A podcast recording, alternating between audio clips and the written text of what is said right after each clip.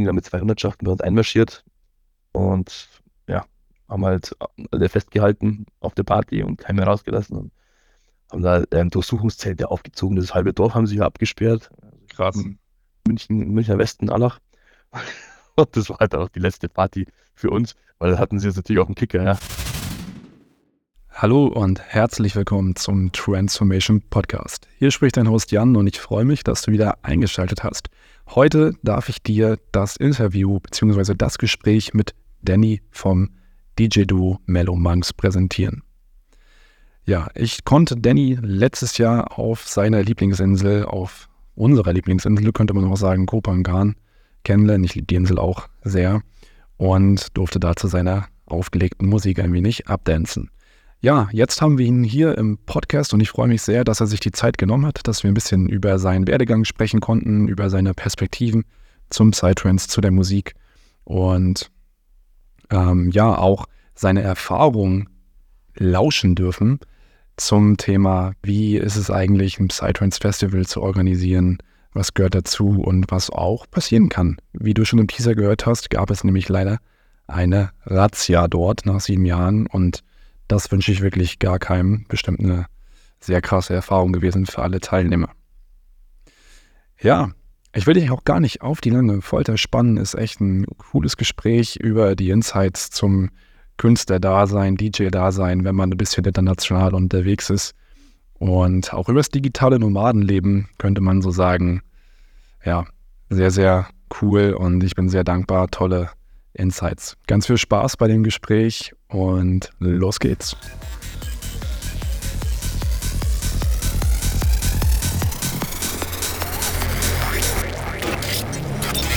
The best advice you can give to yourself is the advice you give to others.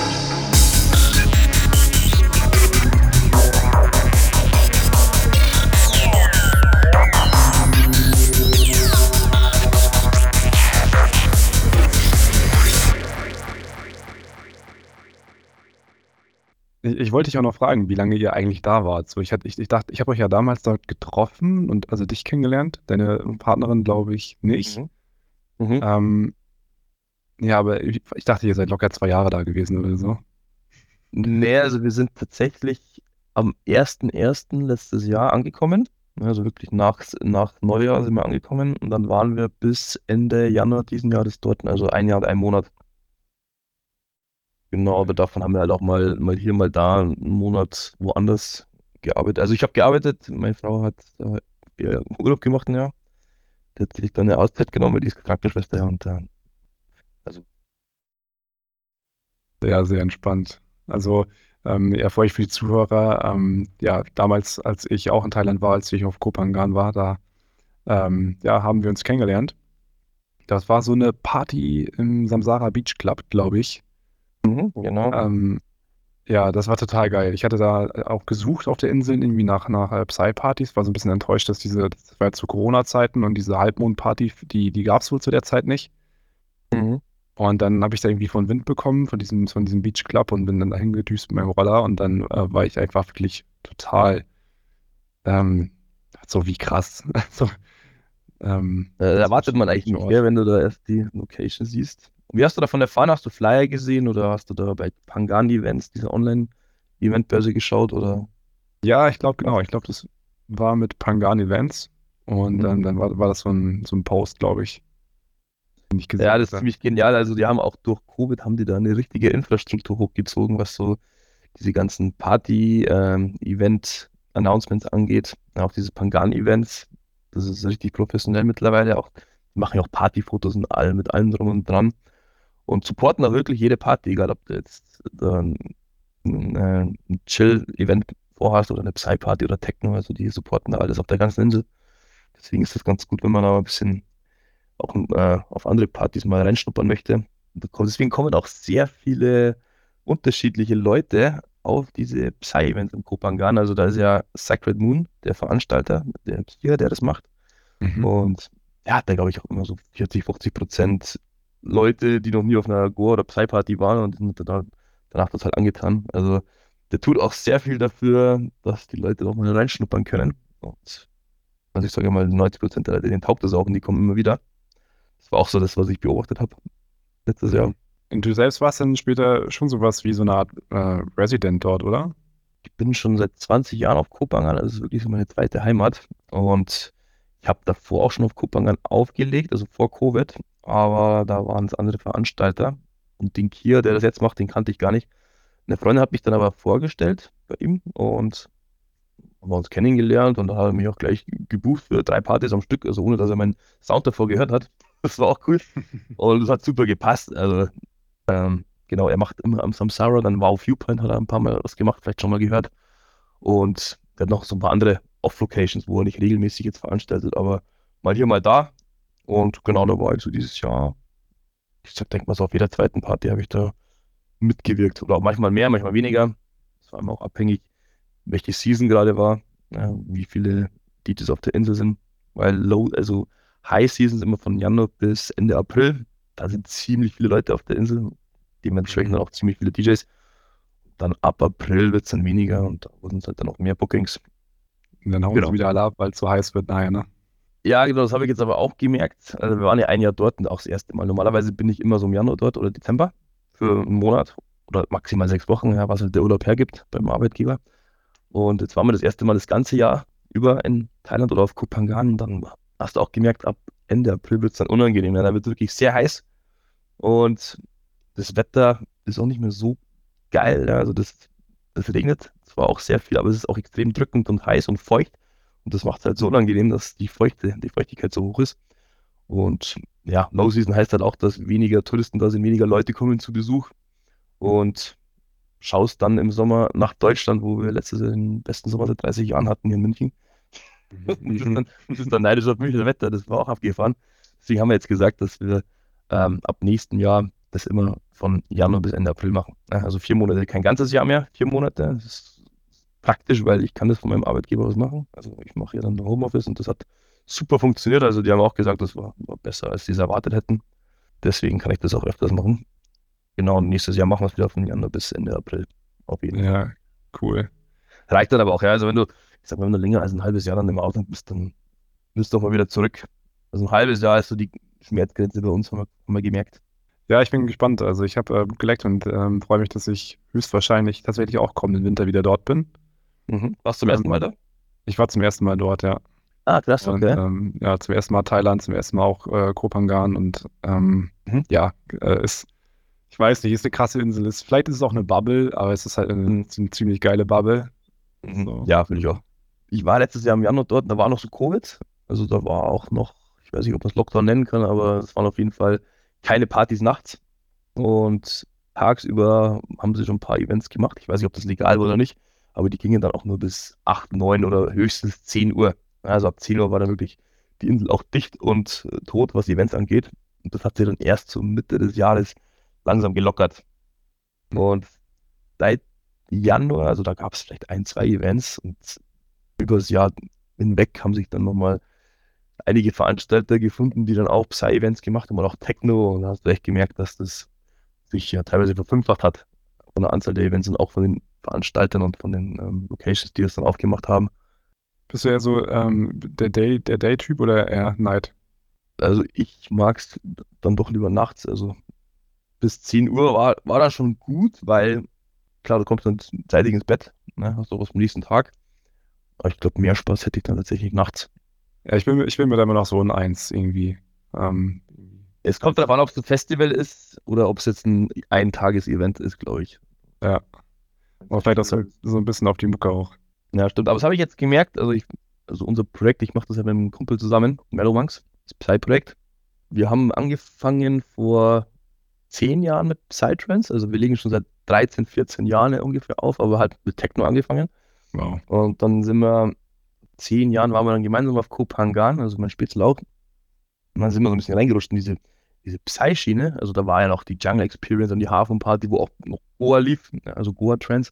Oder auch am, am, am Fullmoon-Strand waren auch wirklich Goa, also teilweise in South gibt es glaube ich mittlerweile auch gar nicht mehr. Älterer Goa. An den, an den Bars vom Fullmoon-Strand. Das hat uns dann so getaugt, dass wir gesagt haben, hey, lass uns das doch auch mal probieren. Und Es hat auch super funktioniert von Anfang an. Ja, wir haben uns da echt gut zurechtgefunden, auch konnten uns auch gut identifizieren mit der Musikrichtung. Haben wir dann auch einen neuen Namen dafür hergenommen, weil am Anfang haben wir das alles unter Daniel Pesch laufen lassen, unser Techno-Projekt, aber dann hatten sich die Leute auch nicht mehr aus. Ja, wenn wir aufgeregt haben, hey, einmal Techno und dann mal irgendwie Goa oder Full On Mhm. oder Progressive. Dann haben wir halt Mellow Monks ins Leben gerufen, also dieses Psy-Projekt. Und haben dann angefangen mit, ja, es war, also wir haben nicht mit Goa angefangen, das vor zehn Jahren war das eigentlich schon eher outdated. Wir haben dann mit, ja, wie nennt man es jetzt? Proggy, ja, Progressive, Progressive Mhm. Psy angefangen, dann wurde es mehr Full On. Und ja, jetzt sind wir so, haben wir uns so eingependelt bei 143 bis 145 BPM. Also immer noch Full On, bisschen Night, Night Psy oder Twilight, wenn es die Zeit hergibt und das Publikum, aber eher seltener. Aber genau, das ist eigentlich so unsere, unsere Geschwindigkeit, die uns taugt und auch auf dem Festival. Ja, also wenn es dann, wenn es dann wirklich auf 150 BPM oder noch schneller geht, also Hightech-mäßig, dann sind wir auch raus oder auch auf Festivals. Ja, also so von, von der Art und Weise, welche Musik ihr spielt oder auch äh, was ihr selber so feiert. Geht eigentlich Hand in Hand. Mhm. Jetzt dieses Jahr wird es dann immer mehr, also ich habe dann auch gemerkt, dass mit Twilight oder Night Psy, der ein bisschen schneller der Sound echt getaugt hat. Vor allem, weil der Veranstalter auf Kopangan, der Kia, also Sacred Moon, hat halt auch viele Bookings gehabt. Ja, der hat ganz viel von Sankoma Records zum Beispiel auf der Insel gehabt. Fungus Mhm. Oder Daxina Murti und so. Die spielen auch knackigeren Sound und da konnte ich mich dann auch gut anfreunden damit. Also schauen wir mal. Ja, krass, das ist ja auch, Sangoma Records ist ja auch dann schon Forest, ne? Und, und teilweise Dark. Ich glaube, der, der Daxinamutri, der macht ja, glaube ich, Dark Psy, so wie ich es bisher verstanden habe. Ich, ähm, Ja, so Tw- Twilight Night Psy, Forest, Dark und so die Richtung. Ja. Ich glaube, gibt es Sankoma alles, ja. also seid ihr auf Kopangan dann zum Psytrance gekommen. Das ist, ähm, Ja, genau. das, das finde ich ziemlich cool. Ja, da war ja, wie gesagt, war ja früher eine riesige Szene. Also die ist dann leider ein bisschen, hat sich ein bisschen verschoben nach Goa, Indien. Und Mhm. jetzt kommt sie ein bisschen zurück. Also das ist schon ganz cool zu sehen, dass man jetzt sieht, dass die Leute aus Goa dann wieder nach Kopangan zurückkommen. Auch weil die Szene sich da jetzt so entwickelt hat. Und ja, Äh, wa- Was würdest du allgemein so sagen? Du, du schaust jetzt ja auf über 10, 11, 12, 13 Jahre äh, elektronische Musikszene zurück und dann ja auch Psytrance. Ähm, allgemein, wie sich das ganze Geschehen entwickelt hat und wie hast du das so erlebt? Ja ich habe natürlich gemerkt, dass es auch immer kommerzieller geworden ist. Früher, als wir angefangen haben mit dem Sound, hat es eigentlich keiner gehört. Und auch in unserem Freundeskreis wusste eigentlich niemand, was das überhaupt ist. Man hat immer mal von so Goa-Partys gehört, aber die meisten konnten sich nicht darunter vorstellen. Und ja, das hat sich jetzt in den letzten Jahren immer mehr verbreitet. Also das merkt man auch voll. Ja, auch die Festivals sind ja mittlerweile eine der größten Festivals, sind die Psy-Festivals in der Boom oder in der Ozora, wo dann 60.000 bis 80.000 Leute sind. Also da merkt man auch, das merkt man aber leider auch in den Ticketpreisen mittlerweile. Das ist ein, natürlich ein Nachteil, aber ist cool. Also jeder, der, dass der da mal reinschnuppert, der sagt, hey, das ist total neue Erfahrung. Du hast ja auch ganz neue Konzepte, die man eigentlich so von Events jetzt nicht kennt. Ja, man hat da Deko-Artists, Deko-Teams, die dekorieren. Dann hast du ähm, Bodypaint-Stände, dann hast du einen Chai-Tee-Stand und so weiter. Da spielt sich alles ein bisschen, auch abseits von der Musik, ein bisschen ab. Aber viel verändert an dem ganzen Konzept hat sich jetzt eigentlich in den letzten zehn Jahren nicht wirklich was. Oder, oder was sagst du? Wie lange hast du das schon? Ich glaube, acht Jahre höre ich jetzt, oder ich, vor acht Jahren bin ich das erste Mal mit, äh, mit so Goa, Trance oder ja, Progressive in Berührung gekommen. Hm, wo? Beim Pendeln, so bin ich immer noch ähm, so beruflich gependelt und dann war da jemand, der das immer gehört hat. Und ähm, dann dachte ich immer so, oh krass, was ist das für eine Musik? Wie äh, gehört gegenüber im Zug oder? Äh, Im Auto war das immer. So. Am Auto, okay. im Auto und äh, dann glaube ich meine erste das erste Mal so richtig auf einer Party das war ein Festival auch in Deutschland das eigentlich gar kein Psy Festival war das war die Airbeat One Ah, da war das Stage, oder wie? ja die Second Stage Mhm. war eine war eine Psytrance Stage und Das äh, ist eher so eine Hard, eine Hardstyle-Festival, oder? Oder Hardtech. ja irgendwie, alles zusammen also EDM Hardtech ja ähm, irgendwie so ein großes Konglomerat Ja, das habe ich ja jetzt, in der- also das, was, das hat sich auf jeden Fall auch noch verändert, ja, gut, dass du sagst, weil mittlerweile ist es ja so, dass auf jedem größeren Festival gibt es immer noch eine Psy-Stage. Also vor allem, wenn es halt elektronische Musik ist, meistens Techno-Festivals, dann ist es vielleicht mal 60 Prozent, 70 Prozent immer der Fall, dass du noch eine Techno-Stage dabei hast oder andersrum, dass du auf dem Techno-Festival eine Psy-Stage hast. Und das kam uns halt ganz gut gelegen, ja, weil wir beide Musikrichtungen feiern, auch beides auflegen und das kam uns dann ganz gelegen eigentlich. Ja. Und, ähm, und hat auch damals, ich weiß nicht, kennst du Minilogue? Sagt dir das was? Mm, nee Also Minilogue war früher eigentlich einer unserer, unserer Lieblings-Techno-Acts, also auch Live-Act, Minilogue hießen die. Und die hatten ein Side-Projekt, das hieß Son Kite. Und das ist halt deren ja, Goa oder Psy, Psy-Projekt gewesen. Und damit konnten wir uns halt auch voll identifizieren mit denen und dann halt auch mit deren Idee noch ein zweites Projekt da nebenbei zu haben, mit einer anderen Musik und halt mit einem anderen Genre auch dann Psy oder psychedelische Musik. Das war auch noch so einer der, ähm, genau, Influences.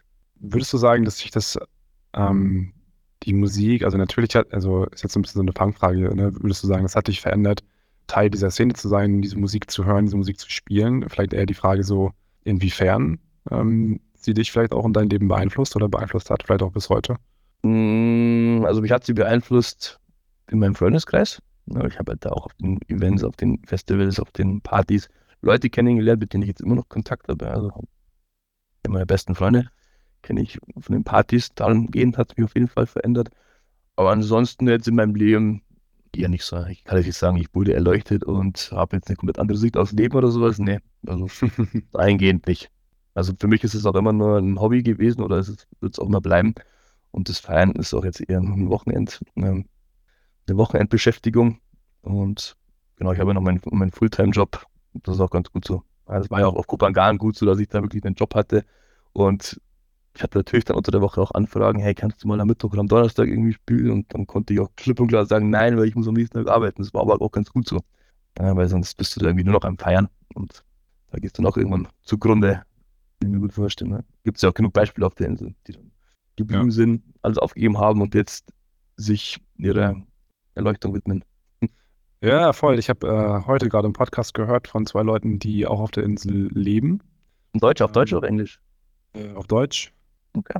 Und ähm, da haben die auch darüber gesprochen, ja, dass es so doch viele Leute gibt, die dann quasi sich ähm, da so ein bisschen verlieren, ne? In diesem, ja, ich möchte Ja. nur im Flow, im Flow leben und ähm, Genau. Und, äh, Yoga hier, Yoga da. Und da gibt es eine ganz gute Doku auf Netflix, die heißt Tantra Island, die musst du mal anschauen. Tantra Island. Ja, da geht es nämlich um Kopangan und deren Yogi-Szene und was da teilweise für Scharlatane rumlaufen und die halt diese teilweise verlorenen Seelen auch komplett ausnutzen. Und also echt eine krasse Doku, musst du mal anschauen. Geht auch eine Stunde. Mhm. Okay, Tantra Island, da muss ich mir mal reinziehen. Finde ich witzig, weil ich war damals ähm, viel auch an diesem Zen Beach. Ähm, und ich glaube, Ja, genau, da, genau, das, da geht es auch drum. Ja, und Das das ist ja, ist ja eigentlich genau dort, wo, wo, wo viel Yoga war, ja, und wo die, wo die Mhm. rumlaufen, Yoga machen und so. Mhm. Ja, da wüsste ich, da kannst du dich auch wahrscheinlich ein paar Mal, vielleicht siehst du dich auch im Video, wenn du da rumgelaufen bist. Ich habe Ja. da auch ein paar Leute gesehen, die ich kannte. Hier haben wir eins der Opfer der Scharlatane, dann sieht man mich da irgendwie in so einem Yoga-Schal. Ja, lustig. Ich habe da echt ein, zwei Leute gesehen, die ich dann da wieder erkannt habe und auf einmal in den wildesten Yoga-Sessions mitgemacht haben. Und ja, ne, spannend. Also für dich quasi, ja, wie du schon sagst, Hobby und so ein bisschen halt ähm, Spaß haben und Genau. nicht, nicht so zentral, äh, so ein su- super zentraler Bestandteil, wie jetzt vielleicht ähm, für andere oder so. Also ich würde schon sagen, für mich ist es schon irgendwie ein ziemlich zentraler Bestandteil. Ich glaube aber, das liegt auch daran, dass ich, ähm, ich weiß nicht, bei mir hat das alles sehr viel ausgelöst, also auch so mit mir selber. Also ich war irgendwie vorher ein ziemlich so unreflektierter Typ Mhm, mhm. ähm, und habe einfach so, bin einfach so straight durch mein Leben durch, ohne irgendwie nachzudenken, ähm, warum ich das eigentlich alles mache. Und irgendwie fi- findete, also dieses Hinterfragen, das findete dann viel auf den Partys statt. Und ähm, ja, dann gab es bestimmt manchmal beides, so dann gab es bestimmt manchmal die Pseudo-Erleuchtung und danach da ich direkt den Absturz. Mhm.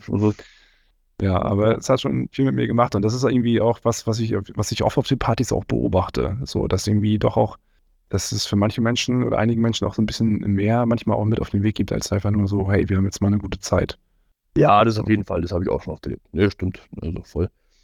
Ja, hat vielleicht gezeigt, dass man alles nicht so ernst nehmen sollte. Ne? Und dass, dass man vielleicht auch mal das Leben feiern kann, auch wenn es oder stressig ist oder so. Und die anderen Leute, die dir auch ein bisschen im Mindset hilflich sein können, wenn es dir mal schlecht geht. Das stimmt auf Mhm. jeden Fall. Mhm, ja, voll. Gibt es sonst noch so Dinge, wo du sagst, so, das hat sich vielleicht auch an der, an der Psytrance-Musik oder an der Szene verändert, ähm, was du dir vielleicht irgendwie anders wünschen würdest? Oder? Oh nee, also diese Kommerzialisierung ist ein Punkt, aber das ist natürlich auch nicht tragisch, logisch. Ja? Wenn es den Leuten gefällt, dann kann es ruhig kommerziell werden. Wir haben ja auch selber Veranstaltungen geschmissen, sieben Jahre lang. Ähm, wir haben Psychedelic Happiness Festival haben wir ins Leben gerufen, also mein, mein Kollege und ich, vor zehn Jahren, glaube ich. Das ist schon auch echt. Als wir angefangen haben mit dem Psy-Auflegen, haben wir auch gleich gesagt, hey, weil wir haben in München jetzt nicht wirklich Partys gefunden, wo wir Anschluss gefunden haben, auch booking-technisch, dann haben wir halt kurzerhand unsere eigenen Events oder unsere eigene Eventreihe hochgefahren Psychedelic Happiness haben wir das genannt. Und haben wir ursprünglich gestartet mit einem Festival, also tatsächlich dann drei Tage in einer Event Location hier in München. Und da waren es, keine Ahnung, es waren vielleicht 200 Leute. Ja, und das hat sich dann auch wirklich hochgeschaukelt. Wir haben das dann alle paar Monate mal gemacht, alle drei Monate. Das Festival war uns dann zu stressig und auch ähm, wegen Genehmigung war das dann schwierig zu bekommen. Das heißt, wir haben dann immer nur Eintages-Events gemacht. Und das ging dann sieben Jahre gut. Und auf den letzten Veranstaltungen hatten wir dann wirklich so 1000 bis 1100 Gäste auf den Partys. Also die waren dann schon echt richtig groß. Und auf der letzten hatten wir dann eine Razzia, ja, angeblich wegen, weil Minderjährige auf den Partys sind. Ja, Glaube ich. Das war einfach der Vorwand, dass sie halt wegen Drogen suchen konnten. Mhm. Und dann sind die da mit 200 Schaften bei uns einmarschiert und ja, haben halt alle festgehalten auf der Party und keinen mehr rausgelassen und haben da ähm, Durchsuchungszelte aufgezogen. Das halbe Dorf haben sie hier abgesperrt. Krass. München, Münchner Westen, Allach.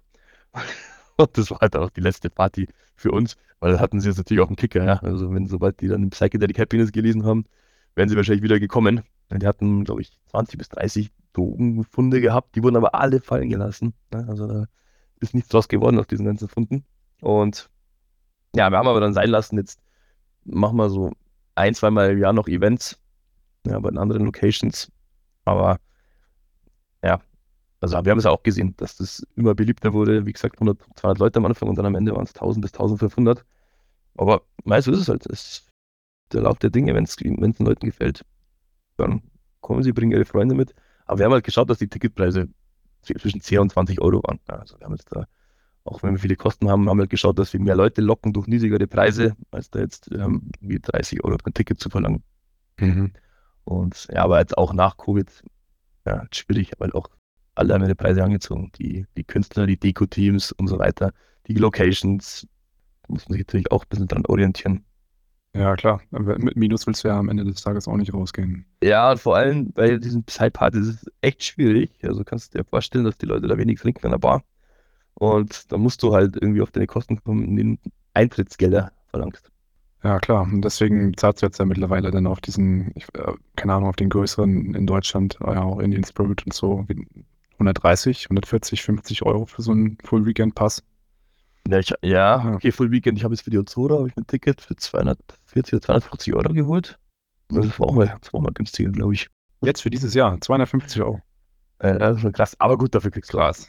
Also, es ist natürlich jetzt teurer als früher, aber dafür kriegst du halt wirklich was geboten. Da, ich glaube, es geht sogar neun Tage. Und Ja, ja. Ich war, ich, ich war letztes Jahr dort ähm, und ja, ich, ich würde ähm, da immer wieder hinfahren und das Geld auch bezahlen. Das ist so wo? so. In Spirit? Nee, Osora. Ah, gehst du dieses Jahr? Nee, dieses Jahr ist das für mich leider nicht drin. Ne? Okay, schade. Ähm, meine Freundin und ich bekommen Nachwuchs im Juli. Ah, cool, Glückwunsch. Und äh, Dankeschön.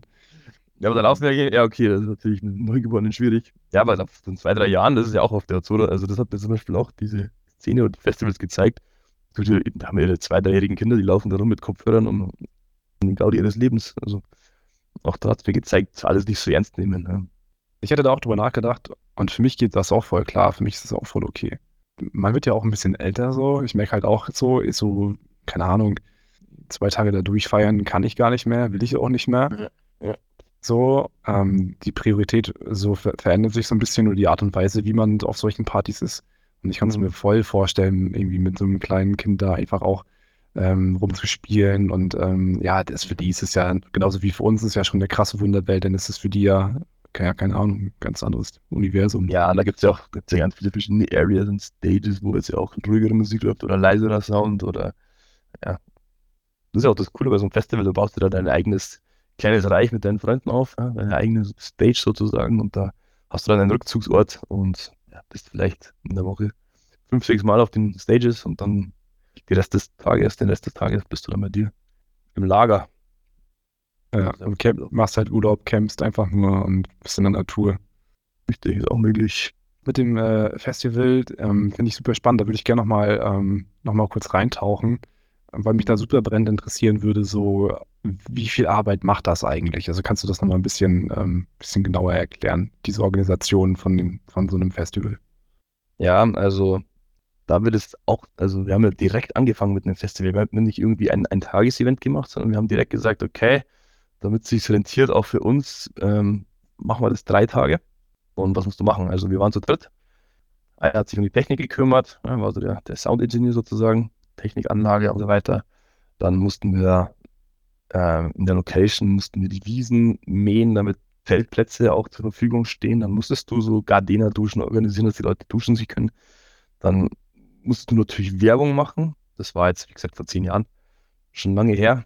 Ähm, aber da gab es auch schon Facebook. Da musstest du dich halt mit Facebook-Werbung auseinandersetzen, musstest Flyer kreieren, musstest ein Line-Up zusammenstellen. Und da wir neu in der Szene waren, hatten wir jetzt auch nicht so, noch nicht so die Berührungspunkte mit den ganzen DJs und Acts. Aber da haben wir zum Glück ein gutes Händchen bewiesen, haben auch viele lokale Acts natürlich eingeladen, ein, zwei Headliner, aber auch die aus der Umgebung waren, die Kosten niedrig gehalten wurden. Und ansonsten, was brauchst du noch? Du brauchst Personal, du musst dich um die Deko kümmern. Damals haben wir die Deko noch selber gebastelt auch, ja, um auch da um ein bisschen Geld zu sparen, weil ja, so ein Deko-Team kostet auch 500 bis 1000 Euro. Mhm. Das wollten wir jetzt, also weil es auch unser erstes Event war und wir nicht wussten, wie es ankommt, ob es überhaupt, ob überhaupt Leute kommen, haben wir halt die Kosten so niedrig wie möglich gehalten, haben selber dekoriert.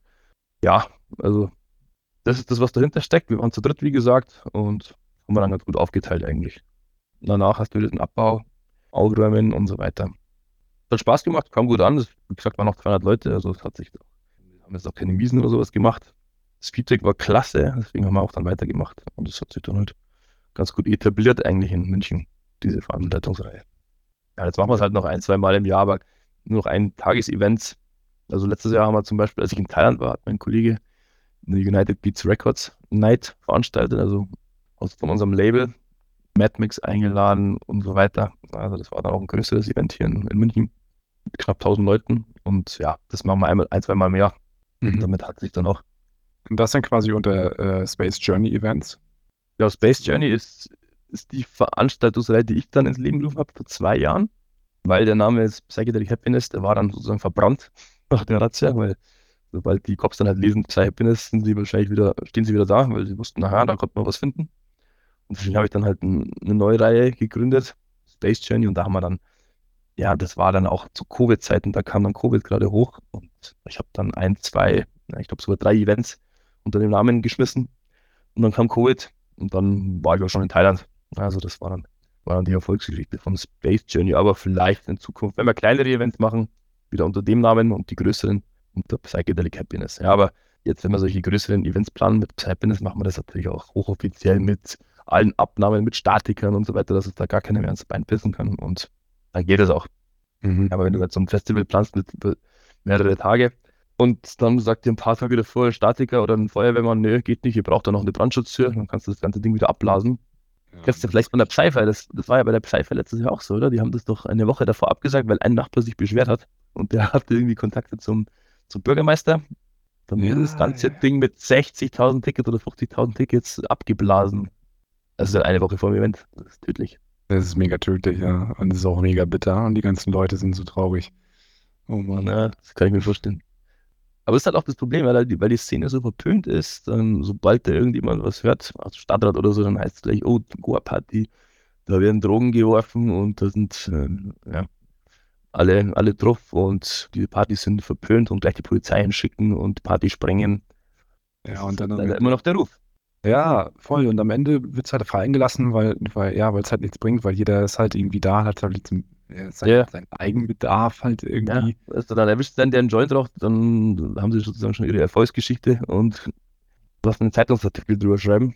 Das war auch so. Also wir hatten ja diese Razzia, da sind 200 Mann einmarschiert durch die durch den Haupteingang, also wie es wirklich reingaloppiert wie eine Herde Gnus. Kannst du dir das vorstellen? Und die haben uns dann nach sieben, sieben Stunden festgehalten. Und die waren in voller Montur, also wirklich mit, mit Gewehren und so weiter. Und, Boah. und die haben, hat einer gesagt wirklich, du, das war gar nicht so stressig, wie er sich vorgestellt hatte. Er dachte, die werden sich viel mehr, aber gut, was erwarten sie? Also denken die jetzt, die, die wehren sich da und eskalieren das Ganze. Und wie gesagt, ja, die haben sich dann einfach dem Boden festnehmen lassen und haben dann sieben Stunden gewartet. Hätten wir eigentlich gar nicht so krass auffahren müssen. Ne? Hätten wir auch gleich sagen können, aber Tja. das ist halt so deren, deren, deren Erwartungshaltung. Die denken, jetzt gibt es eine Riesenrandale. Alle Leute lehnen sich auf. Naja. Ja, aber es passiert nicht, weil da denkt man sich, ich denke mir da so, machen die nicht ihre Arbeit ordentlich dahingehend, dass sie die, äh, dass sie die Szene mal auch recherchieren oder die Kultur und die Leute, weil ich meine, man, wenn man Mhm. sich da ein bisschen mit beschäftigt, weiß man doch, dass es ja eher friedlich orientierte Leute sind. So. Ja, klar. Das ist die die jetzt tatsächlich nach der Razzia auch, aber davor halt. Also ich weiß nicht, wer die gebrieft hat. Ich finde das krass, dass sie da immer noch so hinterher sind und das so von wegen, oh Gott, Goa-Party, da, da werden irgendwelche Drogen geworfen oder so und das halt immer noch so stigmatisiert ist und so, ähm, so Mhm. verteufelt wird und man da immer noch so gegen Windmühlen ankämpft. Weißt du, ich will gar nicht sagen, dass alle Substanzen irgendwie zum Beispiel gut wären oder so, aber es gibt jetzt ja ganz viele Forschungen, gerade im Psychedelika-Bereich, wo, wo immer mehr ähm, diese, viele dieser verschiedenen Substanzen jetzt bald das äh, Etikett Medikament bekommen könnten. Einfach weil sie, weil sie halt in, in, in der therapeutischen Arbeit halt super ähm, wertvoll sind und viele Fortschritte erzeugen können. Und ähm, trotzdem ist immer noch so ein großes Stigma da, so, ne? Und irgendwie, ähm, weiß ich nicht, muss man fast schon aufpassen, mit wem man darüber spricht oder, äh, oder auch nicht. Na gut, es sei denn, man scheißt drauf, in Schubladen gesteckt zu werden, aber ne, weißt du, was ich Ja. meine? Ja, ja, vor allem, das Lustige ist, in München, also Münchner Schickeria, alle am Koksen, aber dann schmeißen sie sich alle auf die Goa-Partys hier. Das ist schon, das ist aber auch besser geworden mittlerweile. Zum Glück. Aber, aber trotzdem, ja, jede Szene hat halt so ihre, ihre Drogen, sage ich mal. In der Schickeria ist es das Kokain. Dann hast du auf den Psy-Partys psychedelische Drogen oder Weed Mhm. und so weiter. Und du schon sagst, ja, drauf stigmatisieren sich dann und stürzen sich drauf. Dabei sollten es mal lieber in der Innenstadt aufräumen. Ja, voll. Aber die zahlen wir gleich besser. Damit nicht aufgeräumt wird. Genau. Zu sagen, ja, ja, ja, klar. Hast du es äh, gehört von diesem Skandal mit der Polizei, also mit der Münchner Polizei, die ja da auch so verwickelt war in, in die ganze Schickeria und die haben ja da selber auch die Drogen gestellt oder das Koks gestellt. Und deswegen ist doch nie was passiert, ne, weil die ganze Polizei, Münchner Polizei war da auch mit drin. Ach, krass. dann gar nichts mehr. Hast du nicht gehört? Ich dachte, das war bundesweit in den Nachrichten. Nee, habe ich nicht gehört. Aber, äh, aber ich gucke ich guck, ich guck auch nie Nachrichten oder so. Ja, okay. Ja gut, hier hat es natürlich sehr umgesprochen, das Ganze. Ja, kann ich mir gut vorstellen. Ja, Wo wohnst du eigentlich? Wo kommst du her? Ja, ähm, ich bin in Köln gerade. Mhm, okay. Ich komme ich komm ursprünglich aber aus Rostock. Ah, okay. Ähm, Also warst du wahrscheinlich nicht so oft in München und hast nichts äh, ich habe mal, mit München zu tun gehabt. ich habe tatsächlich mal ähm, neun Monate, nee, acht, elf, irgendwie so zehn Monate, glaube ich, habe ich mal in Fürstenfeldbruck gewohnt. Ja, okay, ja, das ist ja auch hier in der Nähe vom Westen. Also ich wohne in Allach, in der Nähe von Bruck eigentlich. Nicht weit weg. Und in dem Zusammenhang war ich auch schon ein paar Mal in München unterwegs. Ähm, Wann war Ja. das? Ähm, 2015 auch. Ja, okay. Dann war es ja vielleicht sogar bei einer von unseren Veranstaltungen. Psychedelic Happiness sagt ja nichts. Das war ein Nee. Kulturprojekt in Allach. Also in so einem Container, Container, Containerburg. sozusagen. Das war damals noch so eine andere Zeit. Ich war da auch ein anderer, also anderer Typ. Ich glaube, ich bin Ach so, Ähm, okay. ich jetzt mal 2015 habe ich das erste Mal im, im, beim Pendeln die Musik gehört so und ähm, Okay. und, kon und konnte sie dann noch gar nicht hören. So, weißt du, da war es noch zu viel zu schnell und zu doll Ja. für mich. Äh, Ich bin auch zu der Musik gekommen, also natürlich durch Thailand. Ich habe es aber davor schon gehört, und zwar durch meinen Vater, der immer, wenn wir zum Snowboarden gefahren sind, hat er also wirklich alten Goa-Trends gehört. Und das heißt, ich kannte die Musikrichtung eigentlich schon immer, aber da hatte ich dann vertieft, also Kupangan war auf der, einer Party auf einem Band, kommt es ja nochmal ganz anders rüber, als wenn du es jetzt im Auto hörst. Ja, natürlich, ja. Was mich noch super interessieren würde, ist ähm, auch zu deinem äh, Psytrance-Projekt ähm, und allgemein zu deinen Projekten, wie es da bei dir noch so weitergeht. Du hast, glaube ich, auch produziert, ne? So wie ich das richtig gesehen hatte. Ja, ein Aber Track nicht, aber, aber nicht hauptsächlich, ne? nee, das haben wir auch in Kollaboration mit Cosmic Vibration gemacht. Also da hat er auch eher federführend uns gezeigt, wie es funktioniert und wir haben halt unsere Einflüsse mit äh, einwirken lassen, aber das war halt eine Kollaboration. Wir haben jetzt keinen eigenen Track selbst produziert, nur diesen einen. Und wir haben uns auch ein Studio mal angemietet gehabt äh, für viele Jahre. Und wie du es ja selber weißt, du hast ja auch angefangen zu produzieren. Da, das ist nichts, was du mal kurz nach der Arbeit für eine Stunde oder zwei Stunden machst. Da musst du dich hinsetzen, sechs, sieben, acht Stunden dich da hinsetzen und dann durchziehen. Ne? Und nicht einfach mal hier mal da. Also da muss man sich konzentriert hinhocken und das auch machen.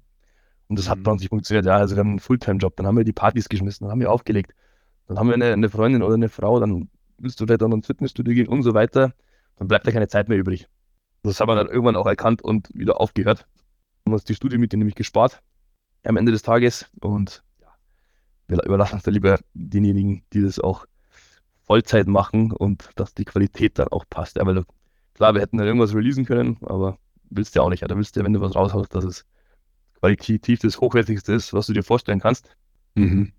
Und ja, das haben wir dann zeittechnisch nicht geschafft. Ansonsten, ähm, wir sind jetzt seit letztem Mal sind wir bei United Beats Records. Das gab auch nochmal einen ordentlichen ähm, Schub, auch was Bookings angeht und so weiter. Jetzt, dieses Wochenende zum Beispiel sind wir in Barcelona, spielen da auf der Labelnacht ja, und hoffen, dass es jetzt in den nächsten Jahren ähm, immer mehr Bookings werden, auch auf Festivals. Ja, das ist eigentlich so der Fokus. Und natürlich auf Kopangan. Aber das ist halt dann ab von Januar bis April. Und da wir zu zweit sind, kann es halt auch sein, dass wir uns die Gigs dann aufteilen. Also ich bin am Kopangan, spiele halt da meine Gigs und der, der Pavis, der macht, kümmert sich halt dann hier um die Bookings. Also es kann dann auch sein, dass man dann an einem Wochenende irgendwie uns zweimal auf Flyern sieht, in unterschiedlichen Ländern. Also das kann auch durchaus vorkommen. Ja, jetzt steht ja auch für euch als nächstes auch die Forest Explosion an, ne? Ja, genau, in Zapel. Ja, Kommst du cool. Ich hatte Tickets. Ähm, aber auch. Ich hatte, ich hatte Tickets, ja. Ich wollte ähm, dieses Jahr dorthin fahren. Aber durch die Schwangerschaft war es mir das nachher so ein bisschen zu, ähm, zu dicht am, am errechneten Geburtstermin und deswegen, ähm, ja, zu weit weg.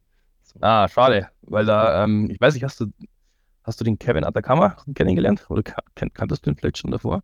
Mm, Ich kannte ihn ähm, vom Namen auf jeden Fall. Ich habe ihm auch letztens mal eine Nachricht geschrieben, weil ich mit ihm auch super gerne eine Aufnahme machen möchte. Ja, ja, der ist echt ein super Typ. Also, den habe ich auch kennengelernt letztes Jahr auf Kopangan und der ist jetzt auch auf dem Forest Explosion Festival. Da, da freue ich mich schon. Jetzt haben wir wieder ein Come Together. Noch eine lange Zeit. Ich glaube auch, dass es ein richtig cooles Festival ist. Also, ja, wir waren jetzt da schon dreimal eingeladen und mussten es zweimal absagen. Das erste Mal war es vor fünf Jahren, glaube ich. Da ist mir aber einen Tag davor mein Auto, ähm, ja, Mot- Motorschaden. Das heißt, ich hatte dann kein Auto mehr und keine Fahrmöglichkeit. Beim zweiten Mal kam dann Covid, also mussten die tatsächlich auch absagen und jetzt endlich klappt das Ganze. Deswegen freue ich mich umso mehr, diesmal da vor Ort zu sein. Ja, es ist auch so ein bisschen noch so ein bisschen äh, szeniger, habe ich den Eindruck. Finde ich auch, ja. Finde ich auch. Also, deswegen wollte ich auch so super gerne hin, aber naja, ich bin trotzdem auf meine Kosten gekommen dieses Jahr. Ich hätte es nicht gedacht, ich war beim High in Mai jetzt vor kurzem. Das war letzte Woche, oder? Ja, vor, vor, vorletzte Woche, genau. Ja, war mega schön. Also ich war noch nie dort, ich war das erste Mal da, fand das Gelände Hammer und ähm, war auch sehr überrascht von der Musik, die gespielt wurde. War auch so ein bisschen mehr so dunkler tatsächlich. Viel am Tag auch so Dark Prog. Mhm. Ähm, sehr psychedelisch. War das in Berlin, oder? Irgendwo in Berlin ist das. Ah, das ist in der Nähe von Hannover. Ja, der Wetter war auch gut, habe ich gesehen. Ja, ein, einmal hatten wir Gewitter, Okay. nachts irgendwie, aber sonst war es schön. Ja. Ja, wird das Wetter zum Glück gut. Ich bin ja seit Ende Januar hier und drei Monate durchgehend war es hier kalt und nass und regnerisch. Deswegen hat's mir, dann- ist es mir umso schwerer gefallen, hier wieder anzukommen. Kannst du dir vorstellen. Wenn du von der besten Zeit an Thailand dann abreist, also Januar, ist aber ich vorhin gesagt, Januar bis Ende April ist die High Season und wir sind halt echt Januar weg. Mhm.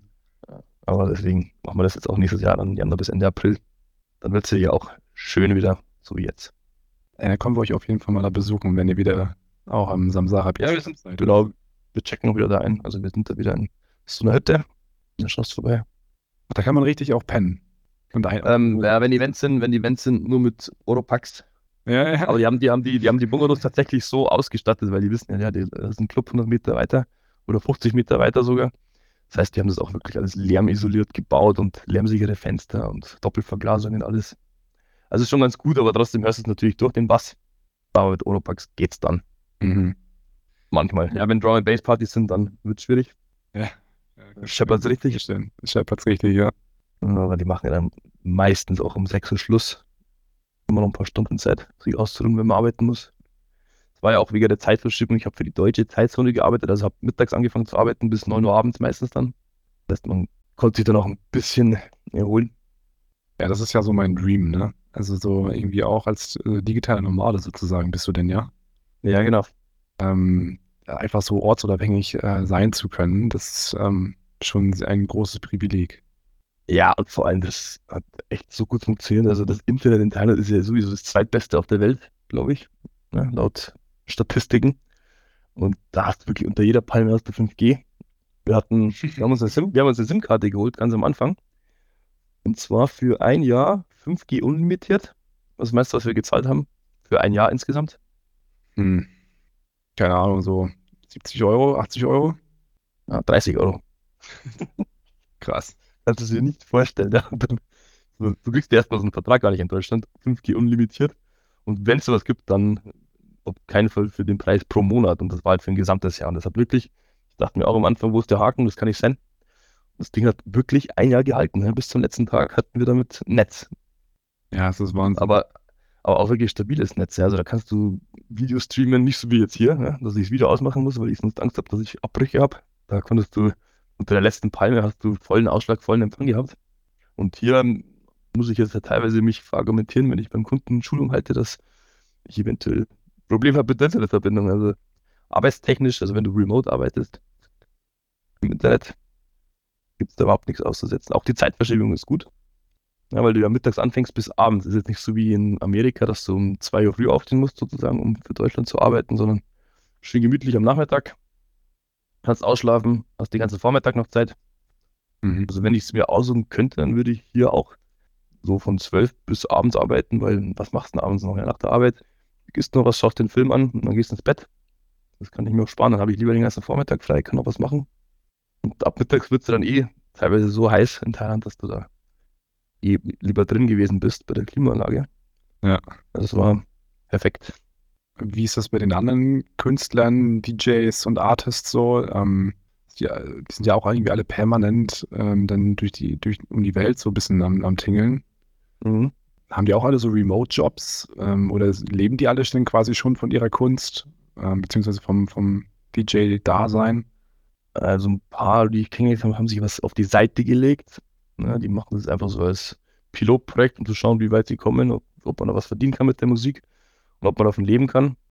Manche machen Teilzeitjobs, ein paar Stunden am Tag für deutsche Firmen. Manche arbeiten auch für thailändische Firmen, aber da verdienst du nicht wirklich gut. Ja. Das sind dann ein paar hundert Euro im Monat, die du dir dann noch rein wirtschaften kannst. Mhm. Aber unterschiedlich, ja. Es kommt dann immer auf die Artists an. Ja, wenn du jetzt, keine Ahnung, wenn du ein Sergio Fungusfunk bist oder ein Dax Mutti oder ein Atacama, die können da wahrscheinlich schon davon leben.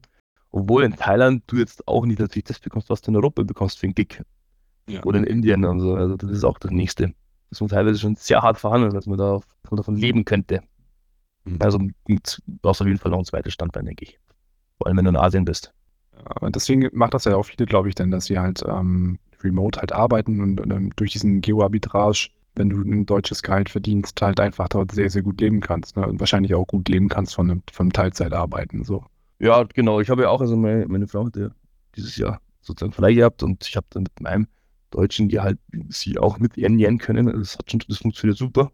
Da braucht man sich dann keine Sorgen machen. Aber ja, muss man halt auch schauen wegen dem Visum. Das ging jetzt ganz gut wegen Covid. Ja, da wollten sie halt nicht, dass die Leute irgendwie reisen, aus dem Land reisen, sie einreisen, so ein Visa-Run machen. Deswegen haben die das Visum auf der Insel verlängern. Hat man das Visum verlängern können auf der Insel direkt, ohne auszureisen. Das war sehr praktisch. Das gibt es aber auch nicht mehr. Also auch mit dem Visum muss man da immer schauen, dass das halt funktioniert. Was es jetzt aber Neues gibt oder was es geben soll in Indonesien oder auf Bali vor allem, ist dieses digitale Nomadenvisum. Hast du davon schon gehört? Mm, Ja, aber ich weiß nicht genau, wie es ausgeführt ist. Also das, meine letzte Info war, die wollen fünf Jahre für ein Visum. Also fünf Jahre als ähm, Tourist kriegst du eine Aufenthaltsgenehmigung sozusagen. Und dein, also die Voraussetzung ist, dass du, glaube ich, 3000 oder 2500 netto im Monat zur Verfügung hast. Das kannst du dann, also das Visum ist dann fünf Jahre gültig und, kann ich kaum glauben, aber dann, die sagen auch, du musst keine Steuern zahlen dort. Also wenn du dich dann dort anmeldest, hast du da keine Einkommensteuer oder sonst irgendwas. Das heißt, du kriegst wirklich dann ähm, brutto gleich netto. Krass. Das ist echt heftig. Also wenn sie das durchbringen, das ist natürlich schon sehr reizvoll. Ja, Ja, das ist reizvoll. Dann, dann heißt es für euch auch auswandern, oder? ja muss man sich dann, glaube ich, überlegen. Weil wenn brutto gleich netto ist und dann auch noch in Bali, wo du jetzt auch für 2, 3 Euro essen kannst, dann kannst du noch was sparen. Das wäre für ein paar Jahr, Jahre vielleicht schon interessant. Mal schauen. Ja, für mich auf jeden Fall. Also hätte ich Bock drauf. Na, warum nicht? Ja, ich würde dir gerne noch eine, eine Frage stellen, eine letzte Frage. Ähm, Gerne. was du dir für, für die Psytrance-Kultur so wünschst und vielleicht auch, was du denkst, wie so die Zukunft ähm, aussehen könnte oder sollte für die Musik, die Kultur, ähm, vielleicht auch die Gesellschaft. es wäre natürlich schön, wenn in der Gesellschaft äh, das Bild nicht mehr das alte ist, was wir gerade vorhin auch gesprochen haben. Also das verpönte Bild. Ansonsten soll es wirklich so bleiben, wie es ist. Also ich habe bisher keine schlechten Erfahrungen damit gemacht, sowohl auf Festivals als auch auf Events oder mit den Leuten. Ja, die sind alle auf einer Wellenlänge. Und wenn nicht, dann sind sie spätestens nach so einem Event. Und das halt kennen. Deswegen, also, alles gut. Und bei dir? Hast du, was gibt's für dir irgendwas, was du verändern würdest, wenn du es könntest? Ja, ich tatsächlich würde mir wünschen, wenn sie auf der einen Seite wächst, weil ich das, ähm, weil ich davon überzeugt bin, dass ähm, Teil dieser Szene zu sein, ähm, mit allem, was da drumherum passiert, wertvoll für die Menschheit sein würde. Mhm. Beispielsweise ähm, gesellschaftliche Diskussion, Klimawandel oder so. Irgendwie ein Thema so, es gibt manche, die interessieren sich dafür, manche interessieren sich nicht dafür. Irgendwie, irgendwann wird es ein, wird's ein Ding, das müssen wir halt irgendwie gemeinschaftlich irgendwann klären. Und ich glaube zum Beispiel, dass vielleicht in der Szene auch mehr Menschen eine Bereitschaft haben, sich zum Beispiel solchen Themen auch anzunehmen, als vielleicht, als vielleicht an anderen Teilen der Gesellschaft. Und ich denke halt, dass die Menschen aber auch nicht immer so waren, sondern ich habe den Eindruck, das ist halt schon auch so eine Art, ne, so eine Kultur, so ein Lebensgefühl, was sich auch so ein bisschen durch die Psytrance-Szene ähm, schärft. Und irgendwie, ich erachte das als, ähm, als irgendwie als wertvoll. Deswegen, ich würde mich freuen, wenn die, wenn, wenn die Szene weiter wächst, auf jeden Fall. Aber auch, wenn alles so ein bisschen, ähm, ja, weißt du, ich finde mit äh, ein Problem mit dieser Kommerzialisierung, was damit dann zeitgleich aber auch einhergeht, ist, dass halt auch immer mehr Menschen denn dort sind und natürlich kann da auch halt viel Mist passieren. So, ne? Also ich habe schon einige Leute halt auch krass abstürzen sehen. Vielleicht auch mhm. irgendwie, ja. vielleicht dann auch durch die Erfahrung, die man machen kann. Also dass es dann vielleicht auch ein bisschen ähm, achtsamer wird, glaube ich. Irgendwie mehr Aufklärungsarbeit und Entstigmatisierung auf jeden Fall. Das, das würde ich mir für die, ähm, für die Szene wünschen in der Zukunft. Ja. Stimmt. Das habe ich aber auch gemerkt, dass auf so großen Festivals, dass man da wirklich auch den Horizont erweitern kann. Da gibt es ja Workshops, da gibt es Vorträge und so weiter, so Sachen, die man davor wahrscheinlich nie gemacht hätte, aber dann auf einem Festival ist und sich da wirklich aussuchen kann, wo man mal reinschnuppert, dann auch vielleicht irgendwie eine neue Leidenschaft dort entdeckt, Yoga oder was weiß ich. Ja, also weiß ja auch, was da alles geboten ist. Ja, voll. Das ist auf, das ist auf jeden Fall auch was Wertvolles, stimmt schon. Oder basteln, Makramee und was man da nicht alles macht. Ja, genau. Ja, richtig. Wie gesagt, da gibt es Workshops, hätte ich nie gedacht, dass es sowas überhaupt gibt. Wenn man schon da ist, warum nicht?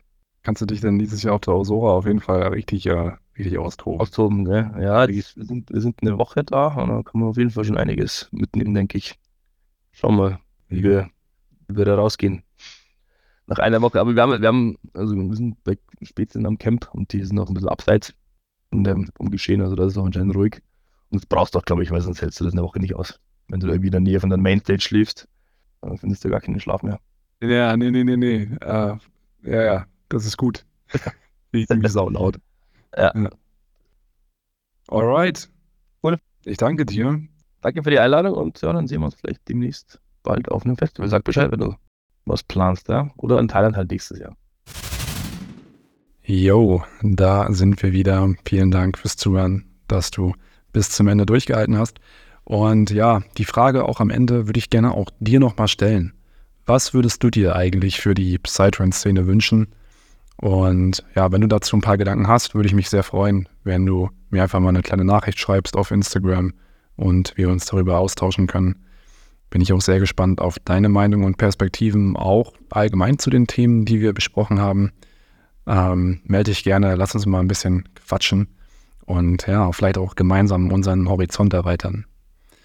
Vielen Dank für deine Aufmerksamkeit. Ich freue mich, wenn du beim nächsten Mal wieder mit am Start bist. Ich hoffe, du konntest auch was für dich mitnehmen und sozusagen über dich oder für dich und dein Leben lernen. Und ja, bleib gesund. Bis bald. Dein Host, Jan.